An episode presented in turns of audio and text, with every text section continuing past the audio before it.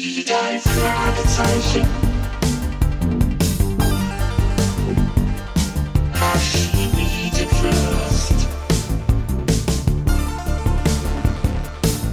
Das ist der mit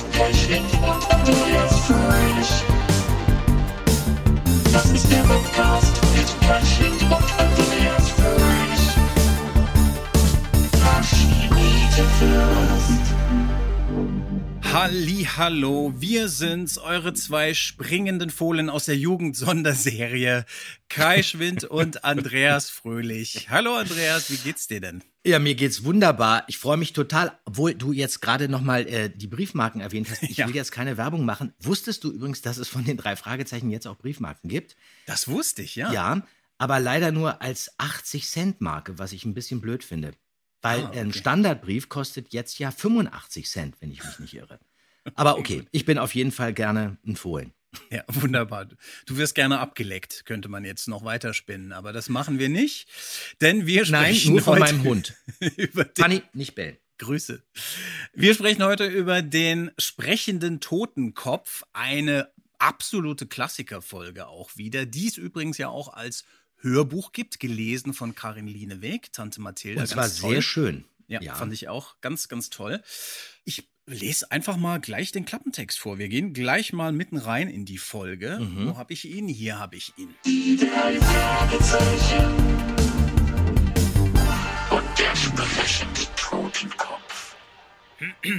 Peter und Bob halten von Anfang an nicht viel davon, dass ihr Freund Justus auf einer Versteigerung ausgerechnet einen uralten Koffer mit unbekanntem Inhalt ersteigern will. Hätten sie geahnt, welch gefährliche Verwicklungen sich aus dem Besitz des Koffers ergeben würden, sie hätten noch weit heftiger protestiert. Nicht genug damit, dass er neben den Kleidern und Utensilien eines Zauberkünstlers einen Totenkopf enthält. Der merkwürdige Schädel kann auch noch sprechen. Das macht er. Hm. Eine Klassikerfolge, eine gruselige Folge. Und wir sind mittendrin, nachdem du den Klappentext vorgelesen hast. Aber bevor es weitergeht, müssen wir eine Sache jetzt klären, die schon mehrmals äh, thematisiert worden ist. Aber ich denke, wir müssen trotzdem noch mal drauf eingehen, weil sich nicht wenige darüber wundern. Nämlich gleich auf Seite 1 hier im Manuskript von Frau Körting und im Ja. Hörspiel nach ungefähr 2,5 Minuten soll, wie einige behaupten, der erste Fehler auftauchen. Der Auktionator, das ist ja unser allseits geliebter Gerlach Fiedler, Ja. redet Gulliver, der als äh, Juana auftritt, angeblich mit der Herr oder mein Herr an. So, und nur um das klarzustellen, im Skript steht überhaupt nichts von Herr oder mein Herr oder der Herr. Wir wissen natürlich, dass Gerlach Fiedler immer wieder sehr viel improvisiert hat und Dinge gelesen hat, die eigentlich gar nicht dastanden. Aber im sprechenden Totenkopf hat er sich, das kann man anhand des Originalmanuskripts deutlich sehen, diesmal fast 100%ig an den Text gehalten. Außer, da nehme ich ihn eben selber. Da ist er kurz durchgebrannt. Wir hören mal rein. Warten Sie bitte. Ich biete 10 Dollar. Nein, äh, 20 Tut Dollar. mir leid, der Koffer ist 20 schon Dollar verkauft. biete Weg ich. damit, Jungs, damit wir zur nächsten Position kommen Wir bringen ihn zum Schrottplatz und machen ihn auf, bitte. So, Kai, was hörst du da? Ganz ehrlich, ich finde, er sagt, mein Herr. Tut mir leid, mein Herr. Nein. Da hat er Okay, improvisiert okay, ja. und ich Okay, wenn man wenn man es jetzt nochmal hört, da kann es sein, dass er eventuell der Herr gesagt hat. Ja, ja. Aber ich finde, das irritiert nicht. Es fällt überhaupt nicht ins Gewicht, weil er eben so schnell spricht, dass nur er sich verstehen kann. Außerdem, wenn er es gesagt haben sollte, dann ist er nicht schuld. Ich wage nicht mehr mal zu behaupten, dass der komplette Einsatz mit ihm geixt wurde. Ja. Das heißt, Gerlach Fiedler ist als Auktionator separat aufgenommen worden, also ohne Partner. Das konnte man so machen, weil er in seiner Funktion als Auktionator akustisch auch viel weiter entfernt ist. Der hat also seinen Text überflogen und hat gesehen, dass sein Dialogpartner, das steht nämlich hier auch so, Gulliver heißt. Im Skript steht nichts von Gulliver-Juana. Und unterbewusst hat er also einen Mann vor sich gesehen und hat dann einfach losgelegt. Und das hat er so authentisch gemacht, dass es nicht mal der Regie aufgefallen ist, dass er womöglich der Herr oder mein Herr gesagt hat. Und das war eben die große Kunst von Gerlach Fiedler.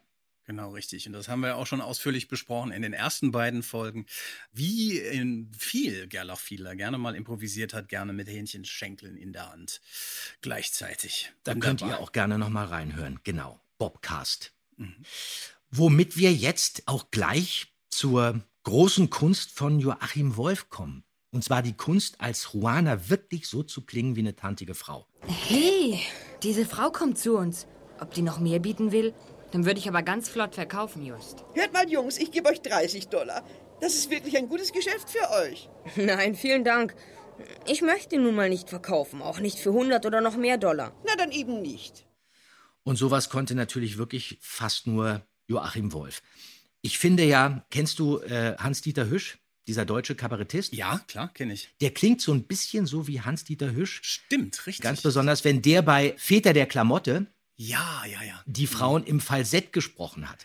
Und er klingt auch ein bisschen so, der Wolf, wie ähm, bei Herr Fuchs und Frau Elster, die Frau Elster. Kennst du äh, Herr Fuchs und Frau Elster? Das kenne ich nicht. Kennst du nicht? Nee, das ist ein DDR-Hörspiel, oder? Ja, das lief äh, sonntags äh, immer zur Sandmännchenzeit im DDR-Fernsehen. Ah, ja, das waren so zwei Handpuppen. Und die Elster wurde damals gesprochen von Heinz Völfe. Okay, gut. Nee, Und so klingt auch ein bisschen Joachim Wolf. Und von Wolf ist übrigens auch meine Lieblingsstelle.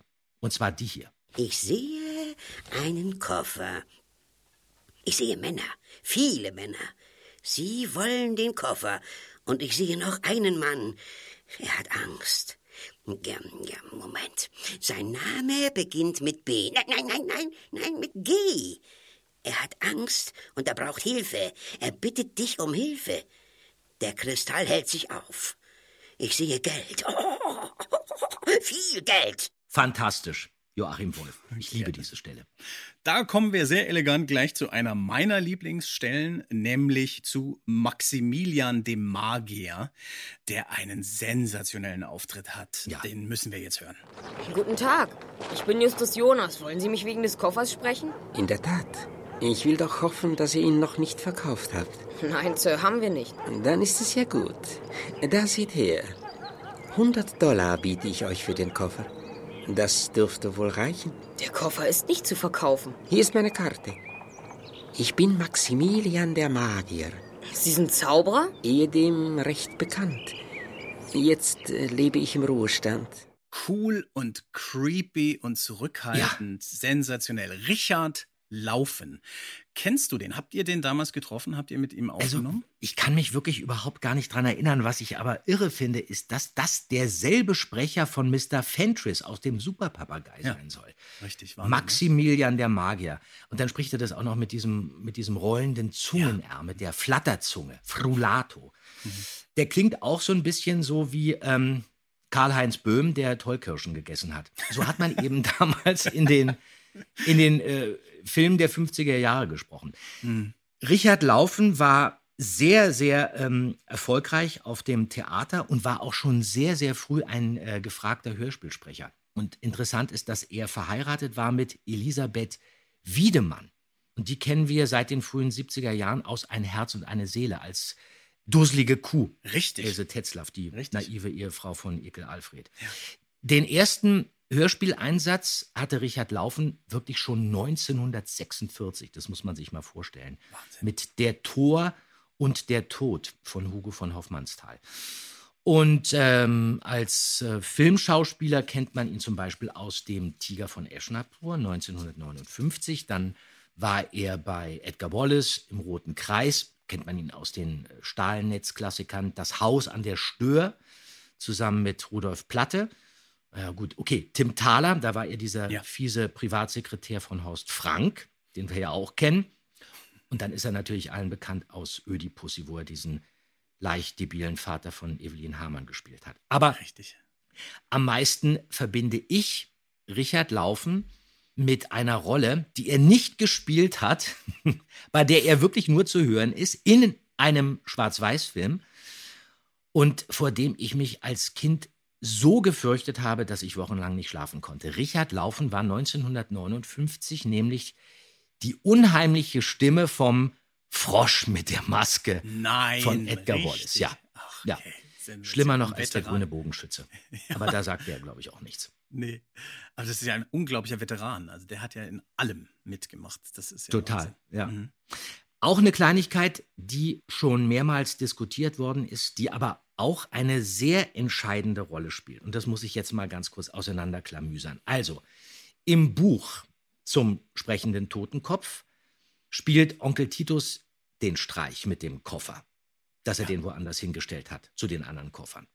Onkel Titus tauchte also ursprünglich auch an der Stelle im Hörspielskript, damals bearbeitet von Francis, das erste Mal überhaupt auf. Als Rollenbezeichnung hier im Skript hat Francis da aber nicht Onkel Titus, sondern Jonas geschrieben. Und deswegen hat man die zwei kurzen Sätze von Onkel Titus bei der Disposition, die äh, Frau Körting gemacht hat, übersehen. Man dachte, wenn da Jonas steht, kann damit eigentlich nur Justus Jonas gemeint sein. Und erst im Studio fiel Frau Körting auf, und nein, diesen Onkel von Justus, diesen Onkel Titus, den haben wir ja vergessen zu besetzen. Und daraufhin hat sie entschieden, dass Tante Mathilda den Scherz mit dem Koffer im Hörspiel übernimmt. Passte wunderbar, denn Karin Lieneweg taucht in der Folge ja sowieso auf. Und jetzt die Hammerspekulation. Pass auf. Hätte Frau Körting diese beiden Sätze, die ja eigentlich ursprünglich Onkel Titus zugedacht waren, intuitiv nicht von Tante Mathilda sprechen lassen, sondern irgendeinen anderen Sprecher, der an dem Tag gerade im Studio war, auf die Rolle von Onkel Titus besetzt, dann wäre unser allseits geliebter Andreas Beuermann, der Ehemann von Frau Körting, niemals Onkel Titus geworden. Denn ich kann mir nicht vorstellen, dass Frau Körting schon damals ihren Mann im Auge hatte für die Rolle von Onkel Titus. Der taucht Ja. nämlich erst wieder viel später in den, äh, ich glaube, in den rätselhaften Bildern auf. Jetzt also die Frage. Welcher Sprecher wäre also hier in der Folge um ein Haar Onkel Titus geworden? Kann ja nur jemand sein, der an dem Tag im Studio war und irgendeine kleine, unbedeutende Rolle gesprochen hat. Und der wäre dann Richtig. doppelt besetzt worden. Was meinst du? Also, ich gucke mir das mal an, wer hier noch alles in Frage kommt. Pass auf, ich habe, ich, ich glaube, ich weiß, wer es gewesen wäre. Ich glaube, es wäre Karl Ulrich Mewis geworden. Der ja auch hier. Der Mann, den die drei Fragezeichen nach dem Haus Nummer 532 fragen. Genau, der fegende Mensch. Äh, und Ja. den wir ja auch kennen aus ne, Phantom, Stebbins, Onkel Ramos, Super Papagei. Richtig, genau. Also wandlungsfähig. Sehr, sehr unterschiedlich. Oder die Allzweckwaffe. Rainer Brönnecke, der war ja auch in der Folge dabei. Ja. Als Portier, was willst du denn, äh, Junge? Es Ist Richtig. kein Zimmer mehr frei. Das muss man sich mal vorstellen. Die ganze Welt der drei Fragezeichen wäre auf den Kopf gestellt worden und wir hätten niemals Andreas Beuermann auf Onkel Titus gehört. Den hätte sie gar nicht besetzen können, denn der war an dem Tag auch nicht verfügbar, nehme ich stark an. Der geisterte zwar immer irgendwie durch das Haus in der Agnesstraße und später dann im Roten Baum. Die haben da ja auch in beiden Häusern immer gewohnt. Aber Professor Beuermann war Musikwissenschaftler und war mit seinem Kopf auch immer ganz woanders. Entweder war er mit seiner Sammlung von historischen Tasteninstrumenten beschäftigt. Die hat er dann später auch dem Museum für Kunst und Gewerbe in Hamburg vermacht. Oder, das ist kein Witz, lag er dann im Whirlpool im Garten. Und manchmal mussten wir auch die Aufnahmen unterbrechen, weil Herr Beuermann, Andy, wie ihn seine Frau dann immer genannt hat, irgendwas die Treppe hochgeschleppt haben wollte. Und einmal sogar, da waren wir bei den Aufnahmen zur Folge im Bann des Voodoo zusammen mit äh, Fettes Brot im Studio. Wir waren also gerade mitten in der Szene. Dr. Renz, äh, Boris und äh, Schiffmeister, die Jungs von Fettes Brot, saßen mit uns zusammen vor dem Mikrofon. Plötzlich klingelte es unten an der Tür und Frau Körting meinte, wir müssten jetzt mal kurz unterbrechen und allesamt runter auf die Straße kommen. Okay, dann gingen wir also runter und vor dem Haus stand Herr Beuermann mit einem alten, verrosteten Lieferwagen und einem völlig verstaubten Tasteninstrument, das äh, irgendwie in Decken eingewickelt war auf der Ablage. So, er meinte, ob wir mal helfen könnten, das hier, das Ding äh, muss ins Haus. Wirklich, wie Onkel Titus auf dem Schrottplatz. Okay, äh, kein Wahnsinn. Problem. Also haben äh, fettes Brot, Olli, Jens und ich mit angepackt und das komische Gerät da in den ersten Stock äh, hochgewuchtet. War wahnsinnig schwer und sperrig und wirklich wie schlechte Möbelpacker knallten wir denn damit gegen die Türrahmen, dann sprang irgendwie Lack vom Deckel ab, irgendeine Taste fiel plötzlich runter und es schepperte im Innern. Aber Herr Beuermann, der blieb ganz ruhig und entspannt. Ja, das macht ja nichts, das kann ja passieren. Vielen Dank für eure Hilfe. Und als dieser Kasten dann endlich oben im äh, Musikzimmer im ersten Stock stand und alle anderen schon gegangen waren, habe ich dann Herrn Beuermann gefragt, sagen Sie mal, was ist das eigentlich, was wir hier hochgeschleppt haben? Ah, sagte er, das habe ich gerade äh, in Frankreich äh, für meine Sammlung gekauft. Aha, und was ist das? Ist das ein, ist das ein Spinett oder was? Nein, sagte er, das ist ungefähr 300 Jahre alt und das ist das Original-Klavikord von Georg Friedrich Händel, auf dem Händel seine ersten Kompositionen geschrieben hat. Ich, ich bin fast in Ohnmacht gefallen. Wir hatten, da, wir hatten da Kratzer reingehauen, wir haben irgendwelche Schrammen verursacht, Scharniere verbogen. Ich bin in die Knie gegangen vor Scham. Aber er war total glücklich, hat sich hingesetzt und hat mir dann was von Händel vorgespielt.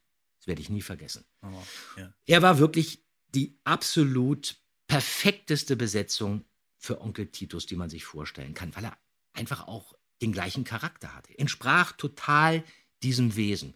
Liebenswürdig und bescheiden wie Onkel Titus. Und er war auch derjenige, der den Grundstein für das Hörspiel Imperium Europa gelegt hat.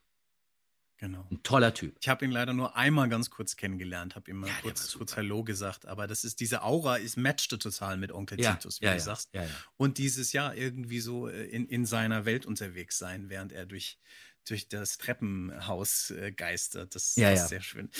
Sag mal, wo du gerade so über Beuermann und Körting redest, eine Sache, die mir aufgefallen ist bei euch, ist, dass ihr ja nach wie vor Frau Körting siezt. Ja. Und sie duzt euch. Und das ist Das ist sehr richtig, schräg, wenn man ne? das so aus der Nähe erlebt. Mhm.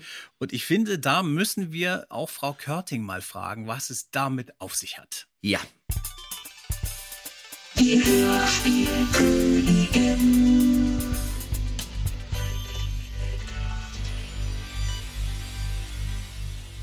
Frau Körting, seit jetzt über 40 Jahren nehmen wir zusammen die drei Fragezeichen auf. Ja. Olli, Jens und ich, wir sitzen Sie ja immer noch. Warum ist das so? Was meinen Sie? Also ihr dürftet ja, aber ihr wart ja so kleine Bengels. Da war ich zwar allerdings auch erst, glaube ich, 25 oder so. Ich weiß nicht, wie wann ich damit angefangen hatte. Aber ihr habt mich damals ja natürlich, wie es sich so gehört, gesiezt. Und ich muss sagen, dass ich alle Schauspieler, mit denen ich arbeite, außer den Kindern, sieht sich alle. Auch Renate Pichler oder Brauren oder Fitzmann, der sagte zwar immer schön mein Schätzchen oder sonst was, aber wir haben uns immer gesiezt. Nur alle die Kinder, die dann später auch mal Männer oder Frauen oder Erwachsene oder Großmütter wurden schon, die darf ich weiter duzen. Es ist ein gewisser Abstand und ein gewisses bisschen Respekt vielleicht auch. Und äh, es ist mir nie als unangenehm aufgefallen. Aber ich habe auch sowieso diese ganze Studentenzeit, da war es auch so alle. alle jeder duzte jeden. Also Hella duzt ja auch alle. Ne, egal, Mhm. wer auch immer. Das habe ich nie gemacht. Und irgendwie ist ja ganz schön. Ich habe meine drei Kinder. Ich sage ja immer, die fragen immer, haben Sie irgendwelche Kinder? Ich sage ja natürlich jede Menge. Ne? Also ich weiß nicht. Also es ist nicht von mir gekommen. Ich habe das nicht verlangt. Das war einfach so. Wir sind so weitergewachsen. Das stimmt, das ist absolut richtig, weil wir haben es ja immer mal wieder versucht, uns zu duzen, aber es hat nicht funktioniert. Wir sind dann, Olli Jens und ich, immer wieder in das Sie abgeglitten. Was ich aber persönlich eigentlich auch schön finde, weil es hat was mit Respekt zu tun. Aber das hat ja nicht zu sagen, dass wir uns nicht nah sind. Ich glaube, gerade deswegen sind wir uns immer noch unendlich nah. Also ich denke auch. Wir sprechen weiter über den sprechenden Totenkopf hier im Bobcast. Und jetzt, lieber Andreas, müssen wir über meine absolute Lieblingsstelle, Schrägstrich Traumastelle sprechen. Okay. Nämlich die Stelle, in der Sokrates, der Totenschädel, mitten in der Nacht mit Justus spricht. Ja, das ist sehr gut.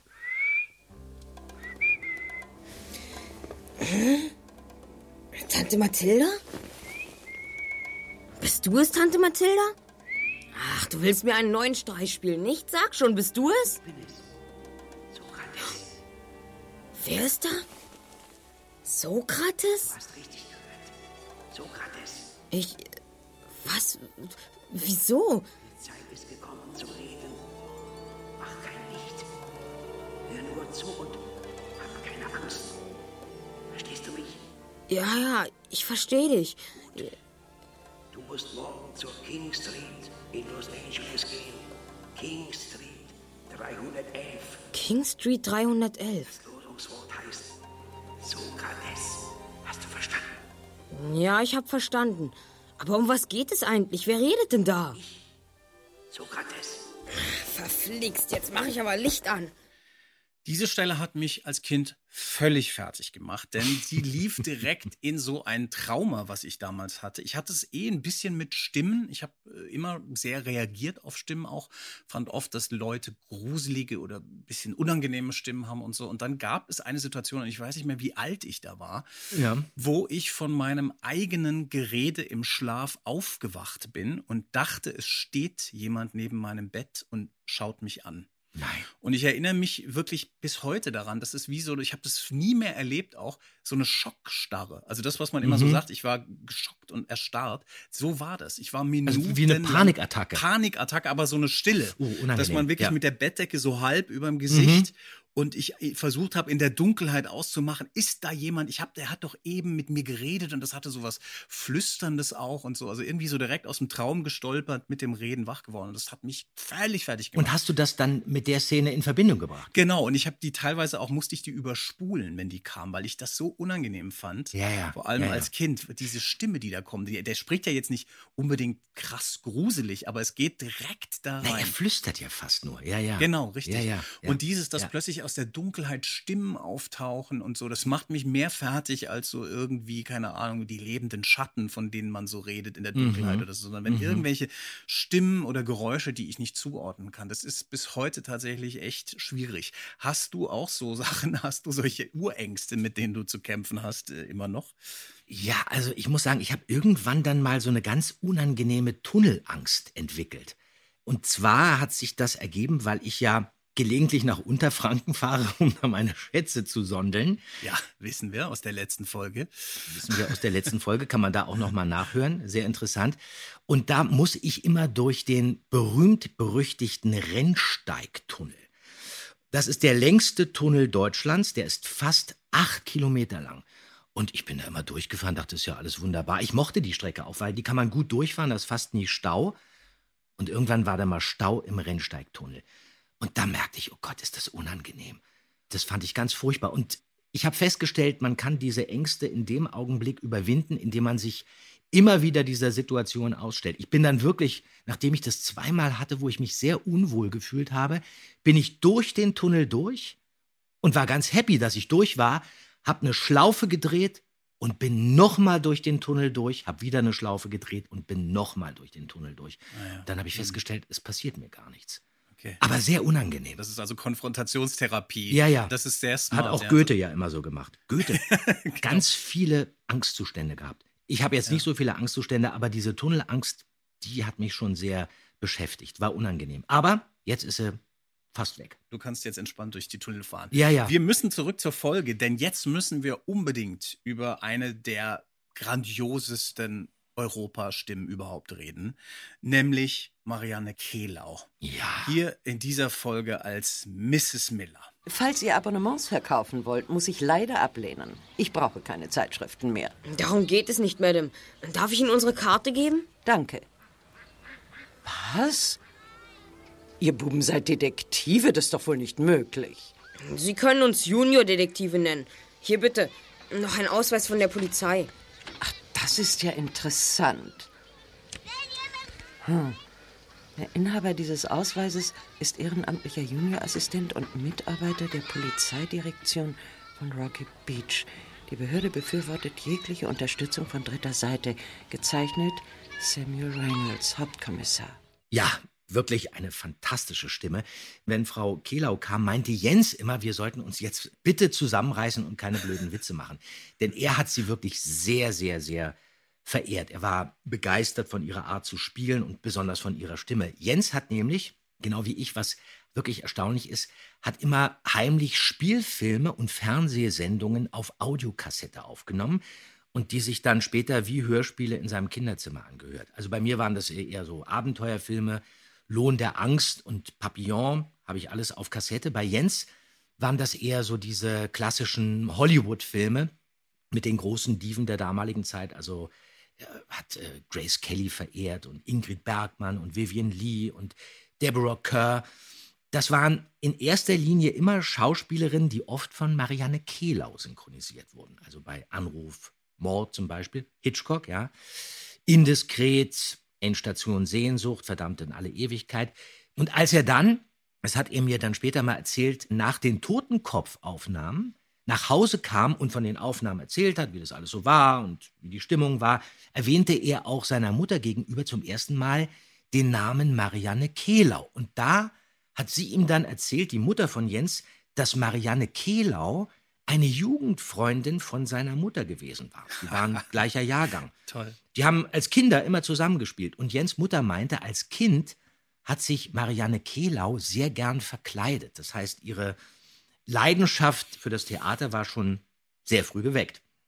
Und Marianne Kehlau ist ja auch ein ähnliches Kaliber wie Rosemarie Fendel zum Beispiel und Eva Pflug. Die klingt immer klug, die klingt immer warmherzig und souverän und hat jede Figur durch ihre doch wirklich auch sehr markante Stimme extrem aufgewertet. Die konnte stimmlich aber auch völlig anders wirken, richtig biestig und kalt, zum Beispiel als Leiterin dieses Mädcheninternats Mrs. Appleyard in Picknick am Valentinstag von Peter Weir. Und natürlich absolutes Highlight für die Hörspielfans, sehr gruselig und unheimlich in der alten Gruselserie von Europa. Da ist sie als Gräfin Dracula, Tochter des Bösen, zusammen mit ihrem Mann Ernst von Klippstein zu hören. Guten Abend, meine Lieben. Was sehen Sie mich so erschrocken an? Wer. Wer sind Sie? Das wissen Sie doch. Ich bin die Tochter des Grafen Dracula aus Transsilvanien. Das meinen wir nicht. Sie haben einen Pakt mit dem Teufel geschlossen. Hab ich das? Sie haben uns eingesperrt. Sie behandeln uns wie Gefangene. Aber das sind Sie doch auch. Gefangene. Was haben Sie mit uns vor? Was wollen Sie von uns? Warum so ungeduldig? Sie werden es früh genug erfahren. Nein, mich halten Sie nicht mehr zum Narren. Ich will jetzt wissen, woran ich bin. Sie scheinen mir recht töricht zu sein. Sie sind eine Bestie. Sie sind. Das werden Sie mir büßen. Eine Tochter Draculas fasst man nicht einfach so an. Ja, großartig. Marianne Kehlau, immer auch so eine Autorität, egal wie, finde ich wirklich Absolut, sensationell. ja, ja. Sag mal, eine andere Stelle, die mir aufgefallen ist äh, in der Szene mit ihr, ist das hier, wo man im Hintergrund klassische Musik hört. Du liebe Zeit, das macht aber Eindruck. Kommt herein. Danke, Danke. Gern. Was führt euch nun zu mir? Ich bin richtig gespannt. Ja, genau. Und zwar hört man da wirklich den zweiten Satz aus der Unvollendeten von Franz Schubert. Richtig. Hat man ja früher öfter gemacht. Bei den alten Europaproduktionen war ja ganz oft klassische Musik. Smetana, Moldau und so weiter. Das äh, hat mich immer total begeistert. War für mich auch der erste Kontakt zur klassischen Musik überhaupt. Mhm. Was hast du denn überhaupt für einen Musikgeschmack gehabt als 13-, 14-Jähriger? Das war jetzt aber nicht klassische Musik, oder? Nee, da muss ich jetzt mal überlegen, weil wann fanden diese Aufnahmen statt? Das muss ja irgendwann im März 79 gewesen sein. Ja. Da war ich, ja, da war ich noch 13 und damals in den Charts, ja, was lief da? Da lief mit Sicherheit irgendwie äh, Blondie, Mhm. Village People und ABBA. Genau. Ja, okay, aber fand ich okay. Chiquita, glaube ich, war da auf Platz 1. Den Song fand ich absolut langweilig. Persönlich war ich also 79 zu der Zeit eher, wie fast alle in meiner Klasse, ein totaler Fan von Nina Hagen. Also ich hätte mich jetzt nie getraut, Nina Hagen in meinem Kinderzimmer laut aufzudrehen, geschweige denn mir eine Schallplatte von der zu kaufen. Weil Nina Hagen war einfach viel zu provokant und viel zu ordinär für meine Eltern, besonders für meinen Vater, der ja auch schon kein Freund von Wolf Biermann war. Aber ich fand Nina Hagen großartig. Ich fand die verstörend, aber natürlich auch unglaublich anziehend. Also habe ich mir dann die LP von der Nina Hagen Band heimlich von einer Schulkameradin ausgeborgt. Die Schulkameradin war irgendwie sehr anti-autoritär erzogen. Da machte das nichts. Und dann habe ich die nachts unter der Bettdecke mit Kopfhörern gehört. Die erste Platte der Nina Hagen Band. Mit diesem großartigen Porträt von ihr, fotografiert von Jim Rakete. Das ist Mit Ich glotz TV, ne? Ja, ich glotz TV und äh, Ja. sie will ein Fisch im Wasser sein, im flaschengrünen tiefen See. Sie will mit Wasser sich besaufen und ein Mhm. paar Blasen blubbern lassen. Ich fand es so super, dass ich die Plattenhülle mit den Lyrics, die natürlich total interessant waren, am nächsten Tag auf meinem Schreibtisch habe liegen lassen. Und als ich am nächsten Tag von der Schule nach Hause kam, da lag die Schallplatte zerbrochen in meinem Papierkorb und mein Vater hatte das Inlay mit den Texten in winzig kleine Fetzen zerrissen und mir einen Zettel geschrieben, auf dem stand, so ein Schweinekram kommt mir nicht ins Haus. Das kannst du hören, wenn du volljährig bist.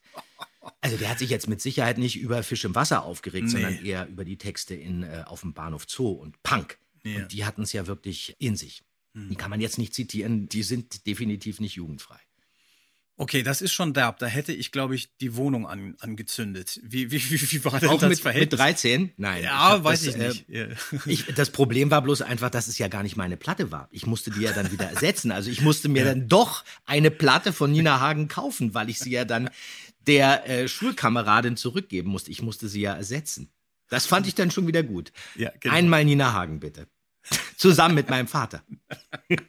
Im Plattenladen. Sehr schön. Die Rache. Die drei Fragezeichen.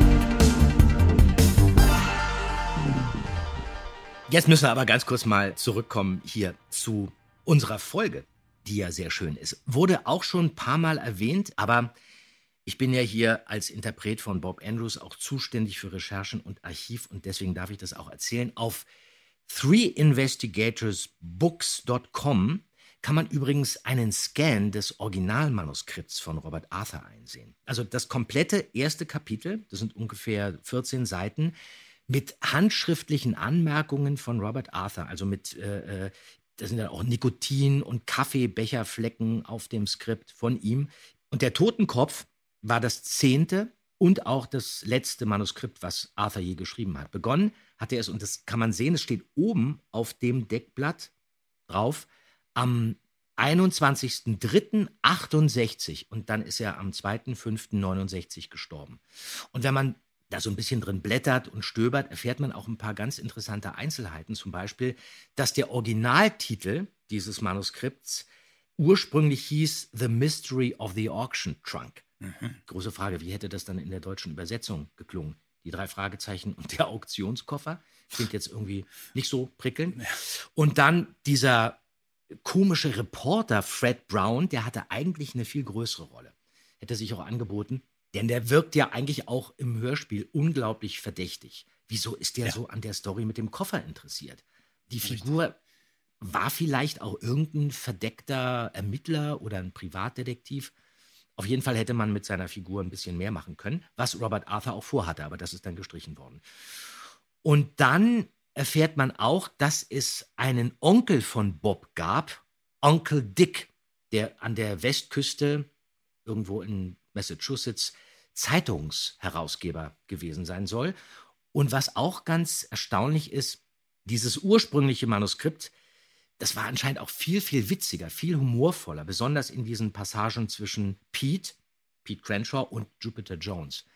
Und das ist erstaunlich, dass dieser Humor am Anfang der Serie eigentlich eher selten eine Rolle gespielt hat und sich dann aber erst später entwickelt hat. Ja, das finde ich auch total interessant. Äh, der Humor, den ihr dann auch äh, reinbringt, der so zwischen euch entsteht, vielleicht auch ein bisschen durch die Impro-Sachen. Ja. Dann gibt es natürlich auch so unfreiwillige, komische Geschichten. Aber ich finde auch, es wird später witziger und ich finde, das ist auch oft Jens ein bisschen, dem da auch so der Schalk im Nacken dann sitzt irgendwie, der auch so kleine Zwischentöne noch reinbringt, wo man auch den echten Jens erkennt. Ich finde, eigentlich müssten wir ihn dazu mal befragen zu diesem Thema. Da könnte er bestimmt viel sagen, oder? Ja, auf jeden Fall. Dann ist er auch gerne das nächste Mal beim Bobcast zum unheimlichen Drachen mit dabei. Ich rufe ihn sofort an. Das kann definitiv spannend werden. Wunderbar. Okay, dann also vielleicht beim nächsten Mal dabei. Jens Wawrecek. Spannend, ein gutes Stichwort. So wie auch wieder wunderbare Orchestermusik, die in dieser Folge kommt, wie diese hier. Und von der lassen wir uns jetzt raustragen. Macht es gut. Bis zum nächsten Mal. Tschüssi. Ciao.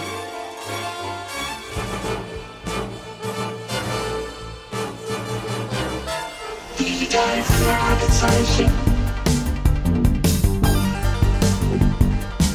Hasch bietet Lust.